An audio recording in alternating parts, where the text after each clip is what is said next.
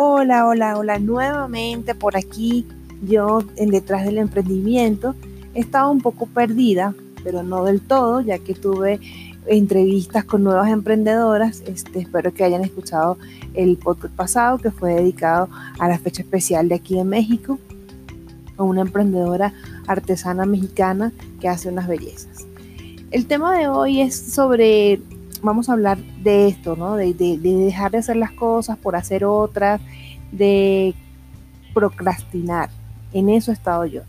Hago una cosa, hago la otra, entonces me enfoco más en una y nos pasa, yo creo que a todos nos pasa esto. Entonces, hoy quiero hablarte de este tema, de, de cómo podemos dejar de, de procrastinar y enfocarnos en una sola cosa, terminarla, concluir y avanzar y así sucesivamente para que nuestros proyectos salgan adelante, porque creo que eso es lo que hace que nuestros proyectos a veces no del todo no sean, eh, no, cumplan con su objetivo, ¿no?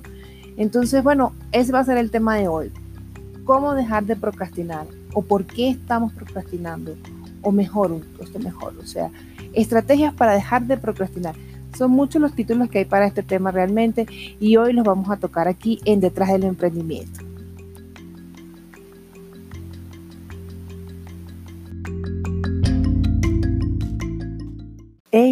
Si tú estás procrastinando oyendo este podcast, para dejar de procrastinar te recomiendo que lo oigas hasta el final. Te aseguro que esta última distracción será de gran utilidad. Y cuando termines de escuchar, escribe en los comentarios qué estrategia estarás usando, estarás, estás usando para no procrastinar más. Empecemos a definir esta palabra que ahora se escucha mucho, su significado. La palabra procrastinar proviene del latín cras, que significa mañana o adelante. Y es precisamente la lógica que tenemos cuando proponemos este, y dejamos para luego las cosas, formando un círculo vicioso entre ansiedad y la culpa que genera más ansiedad. ¿Recuerdas cuándo fue la última vez que pospusiste algo? Sin darte cuenta, estas son las etapas para cuando uno empieza a procrastinar. Primero, percibes ansiedad e incomodidad frente a esa actividad que hay que hacer.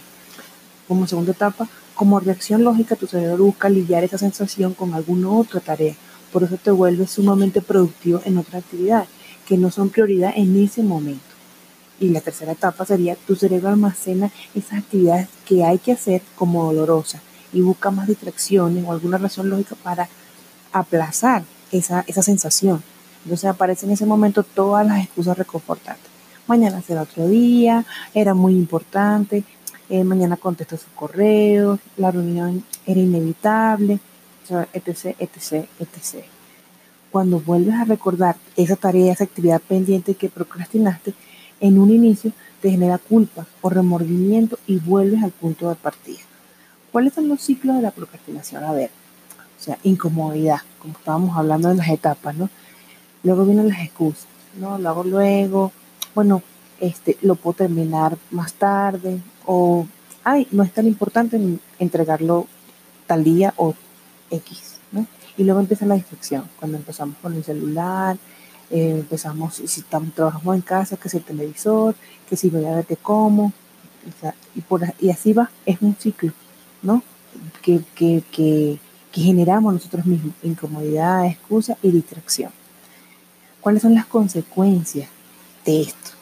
Además del estrés y la culpabilidad que conlleva el procrastinar, las consecuencias de posponer a lo que tienes que hacer, ¿no? O sea, ganas mala reputación con los compañeros de trabajo, amigos, familia, siempre quedas mal. La pérdida de tu ambición de tener éxito y lograr metas importantes. No tener los resultados que esperas, quieres o, o el choque que, del de expectativas, ¿no? También, del que yo esperaba esto, yo pensé que iba a llegar a mis objetivos, y ahí vienen las frustraciones también. Bueno, eso es otro tema. Eh, puedes amenazar tu bienestar si tratas de, una tarea relacionada con la salud, ¿no? Como un chequeo, como ir al médico, el tomar agua, que o sea, en verdad es algo de que hay que acordarse. Eh, voy a empezar a hacer ejercicio, como todos los lunes, voy a empezar a hacer ejercicio, pero no empiezo. Entonces las cosas se ponen peor, porque procrastinar puede afectar tu autoestima y estado de ánimo. ¿Por qué tenemos el hábito de procrastinar? George Akerlof economista ganador del Premio Nobel, escribió un ensayo sobre la dinámica de procrastinación, curiosamente después de ser víctima de este hábito. en cuanto él cuenta que pospuso durante ocho meses el envío de un paquete a un amigo, siempre estaba a punto de enviar la caja, pero en el momento de actuar nunca llegó. Hay algo que confesarte en esta historia. Los ganadores del premio Nobel también posponen las cosas. Él llegó a la conclusión de que la procrastinación podría ser algo más que un mal hábito. Se trata en realidad de un impulso natural en los seres humanos.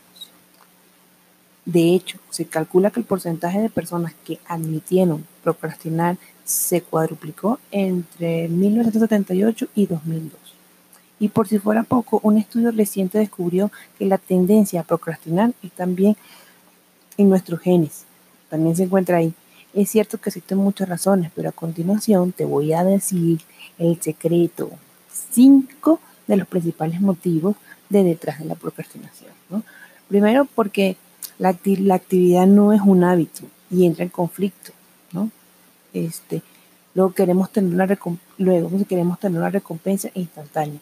No tenemos consecuencias negativas inmediatas aunque vamos a pagar por ello más tarde, por el momento todo está bien. O sea, un ejemplo de esto sería descansar en el sofá es más cómodo en este momento que salir a hacer ejercicio. Revisar el correo es más fácil ahora que hacer ese proyecto que, hemos estado posponiendo. Comer pastel de chocolate es más sabroso ahora que comer la ensalada de verdura que te prometiste. Sobreestimamos nuestra productividad futura. Pensamos que está bien posponer las cosas porque vamos a hacerlo más tarde sin ninguna excusa. Creemos ciegamente en el momento perfecto. Será después, no ahora. Pero cuando llega ese futuro, seguimos sin poder acabar, o peor aún, sin lograr empezar. Nuestras expectativas nos espantan con la realidad. Muchas veces pensamos que las actividades serán muy fáciles de empezar.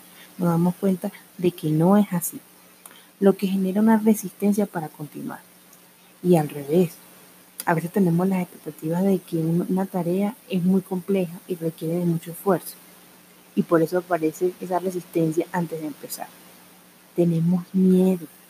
El miedo a fracasar nos paraliza y nos hace dejar para luego una tarea o actividad importante, para así evitar un posible fracaso en el futuro. Las personas más perfeccionistas son a veces las que más suelen procrastinar.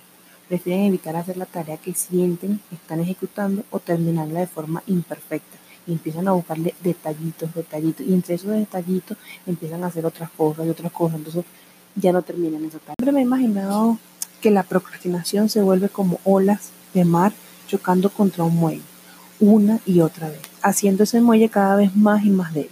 La única solución es construir un rompeolas más fuerte, que controle esa, marea de distracciones, excusas e improductividad, que evite que el resto de las áreas de tu vida se inunden con la procrastinación. Necesitas construir un rompeol contra la procrastinación. ¿Y cómo podemos lograr eso? Es muy fácil, solo tienes una regla que seguir. Si no estás trabajando en esa tarea importante que planeaste hacer o que sabes que deberías hacer, entonces tienes que congelar.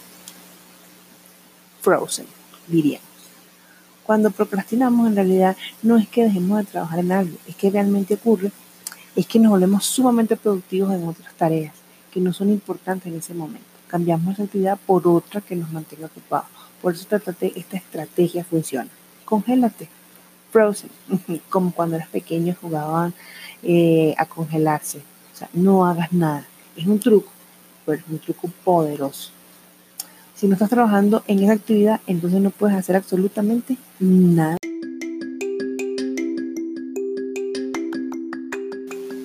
Me despido de esta pequeña cápsula que hicimos hoy, que fue hablar de la procrastinación con esta frase de Christopher Parker. La procrastinación es como usar una tarjeta de crédito, mucha división hasta que el recibo de pago. Esto ha sido todo por hoy en Detrás del Emprendimiento y hoy aprendimos una estrategia para dejar de procrastinar. No se les olvide cuando venga esa ansiedad, esas ganas de querer hacer otras cosas o de ver qué hacer mientras tienes otras cosas que terminar, congélate. Frozen, no hagas nada. Es un infalible. Y así vas educando al cerebro.